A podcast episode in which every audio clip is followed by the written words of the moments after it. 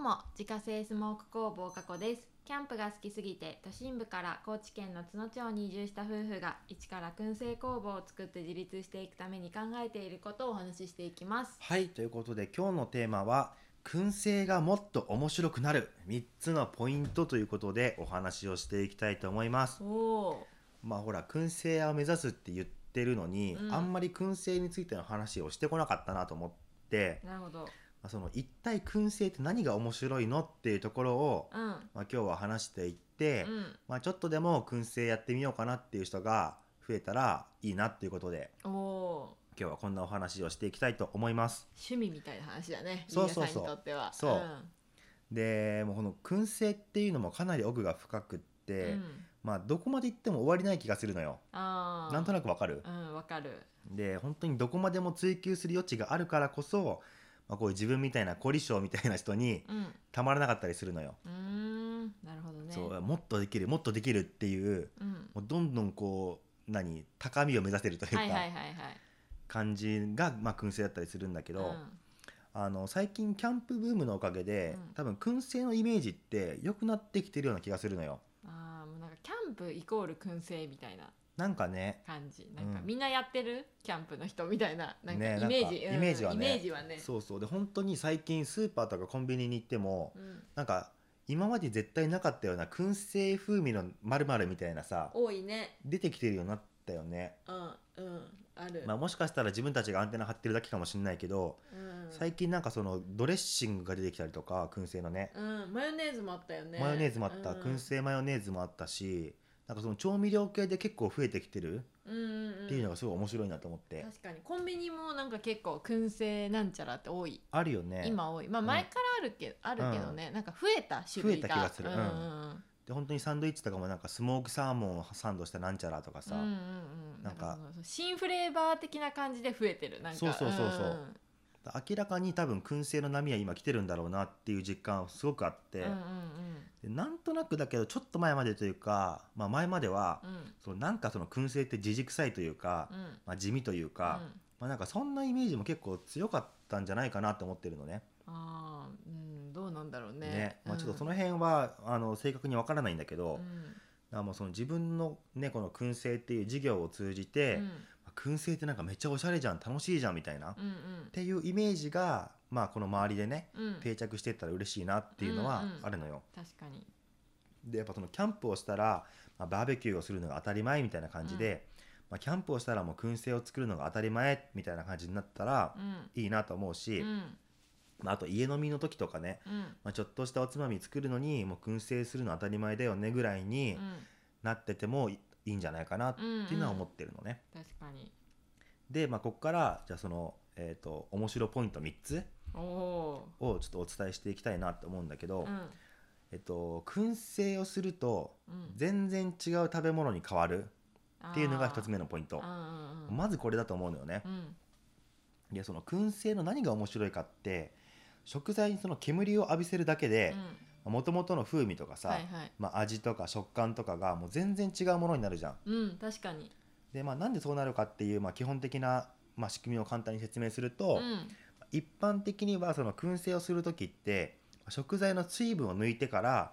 まあ、あるいはその燻製中に水分を抜きながら仕上げていくのようんうん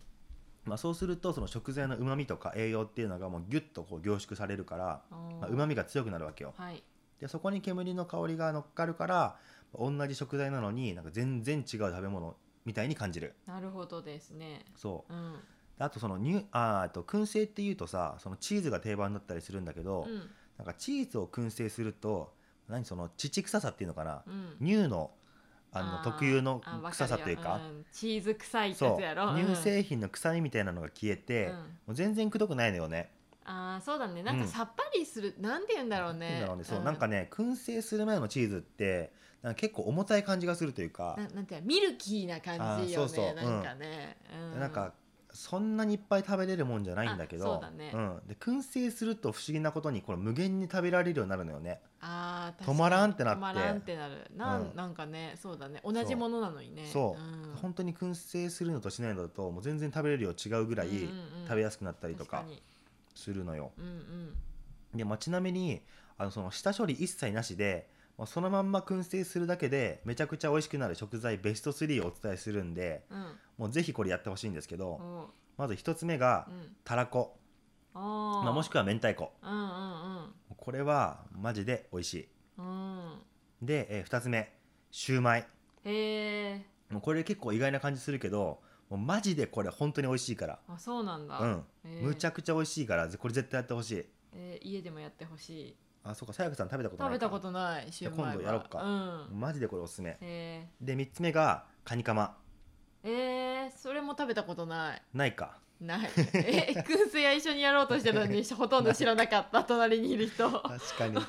えー、これまあたらこはなんとなくあのイメージつくかもしれないけどこのシューマイとカニカマ、うんうん、これはねもうびっくりしたあそうなんでっていうぐらいめちゃくちゃ美味しくなるからえ絶対これはねあのおすすめできるー、あそうなんだそう、まあ、ちょっとしたコツを言うと、まあ、その燻製する30分くらい前にはまあ冷蔵庫から出しておいてもらって、まあ、なるべく食材をこう常温に戻しておくと、うんうん、まあ、失敗が少なくって、うんあの外と中のねその温度差が違うとああそうかそううまくいかかなかったりするからあーそれで水分が出ちゃったりするのかそうそうそうそううんうんうん、水分が水分とその燻製の煙がこう混ざっちゃうとあの酸味が出て酸っぱくなっちゃうから、うんうん、なるべく水分は出さないようにするっていう意味でも、まあ、その早めに冷蔵庫から出しておく、っていうのは大事ねうん、で燻製する直前に、えー、と食材についている水分をキッチンペーパーでしっかり拭き取ってあげて、で、まあ、今回はその桜のチップでいいから、うんもう10分間燻製してあげたら完成えー、結構早いんだい早い早い、えもうこれだけでねぶっ飛ぶぐらい美味しくなるから、ー、うーんでもこれやり始めたらもう家で飲む時のつまみとか、うんもう全部これでいいやって思うレベルで美味しいから、うんうんもうこれは本当おすすめですはーいで次2番目、うんえー燻製チップの違いによる香りの違いうんうんでこれも本当に簡単な燻製を作れるようになった人とか、まうあ、んいろんな燻製食品食べ慣れてきた人うんは次その燻製チップの、えー香りの違いはいはいを楽しむと結構面白くって、うんでホームセンターとかで買えるチップでも56種類ぐらいあるのよ。うんうん確かにいっぱい置いてあるねうそうまあ、一般あ、えっと、よく目にするのは桜、うんヒッコリーうんリンゴウイスキーオーク奈良ブナ、うんうん、まあ、この辺りかな、うんうんは割と手に入りやすいうんうんで桜はまあ一般的に燻製って聞いても想像する香り、うーんまあ、あれ桜やね、あーなるほどね、うんそうなんだで香りは結構強めはいはいでヒッコリーっていうのがまあくるみくるみ科の木なのかな、うーんなんだけど、まあ、桜に比べるとマイルドであんまり癖がない香りおー使いやすそうな使いやすそう、んでリンゴが桜に比べると甘くて柔らかいああなるほどこれはあの自分たちのあのスモークナッツでも使ってるチップなんだけど、うん、結構これは好きできあのよく使うチップかな、そうだね、うん、でウイスキーオークっていうのがあのウイスキーが入ってた樽を乾燥させて、うんまあ、それをチップにしたやつなんだけど、うんうもんうこれウイスキー特有の甘い香りがしてもう一度嗅いだら結構ね強く印象に残るよねあー確かに結構独特っちゃ独特独特やね、うん一発でわかるこれうはんうんで奈良とかブナっていうのはあんまり癖がなくって特徴もないけど、まあ、色づき良かったりとかしてあーそういう特徴があるのねそうそうなんか、うんうんなるほどでその食材によってどのチップが相性いいとかっていうのは一応あるんだけど、まあ、桜とかヒッコリーリンゴうんうんのチップは比較的万能に使えるから、うんまあ、この3つを使っておけば、まあ、そうそう失敗はないかなっていうのはある、なるほどねまあ、あのチョコレートにさ、うん桜のチップであ燻製した時はもうあー本当に吐き出すくらい美味しくなかったんだけめっどちゃ美味しくなかまあそれはそれでねあの結構面白い経験かなって思うから、うんまあいろいろやってみるのが面白いかなって思いまったす、ね、甘いものに多分合わないんだね合わないね桜のチップ多分桜が甘いんかななんかねわかんないけど全然合わなかかったね、った、うん、びっ くりしたねで3つ目が、まあ、コミュニケーションツールになるっていうところだね、うんうんで最近はその燻製に追い風が来てるとはいえ、うんまあ、実際に自分で作ってる人って、まあ、かなり少ないと思うのよあー周り見てもらってもあーまあ確かに、だからこそ、まあ、何かしらの場面で燻製作ったりとか、うんまあ、作ったやつを差し入れで持ってったりするとか、うっんてやるだけで「えー、何これ?」とか、うんこんなの食べたことない」みたいなうんリアクションがもらえたりするのよ。うんうんうんでまあ、それだけで会話がちょっと盛り上がるし、うんまあやってみたいから教えてってなる可能性もあるし、うん何より美味しいからまた作ってって声がかかる場合もあると思うのよ。確かにね、うんうん、で最近その燻製機もおしゃれなの結構出てて、うんで我が家ではそのアペルカっていうメーカーのまあ、テーブルトップスモーカー、うんまあ、多人鍋みたいな形してるんだけあどー確かにまあ、それを買って使ってるんだけどこれ本当に可愛くていいよね、可愛い軽いしなんかうん、めちゃくちゃ可愛いねうんまあ、値段はちょっと張るんだけど、まあ、インテリアとしてもう馴染むくらいうんもう全然スタイリッシュだし手軽に使えるから、まあ、例えばホームパーティーとかね、うんうんまあ、ちょっと誰かんちに集まって飲み会しますみたいなうんうん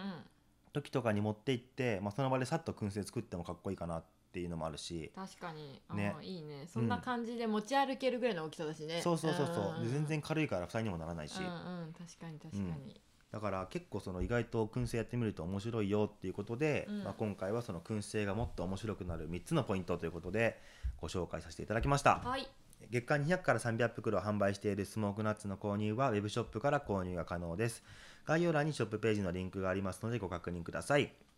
またインスタグラムでは商品を使ったレシピなども公開しておりますのでフォローお願いしますアカウントは概要欄からご確認くださいそれではまた明日ババイバーイバイバーイ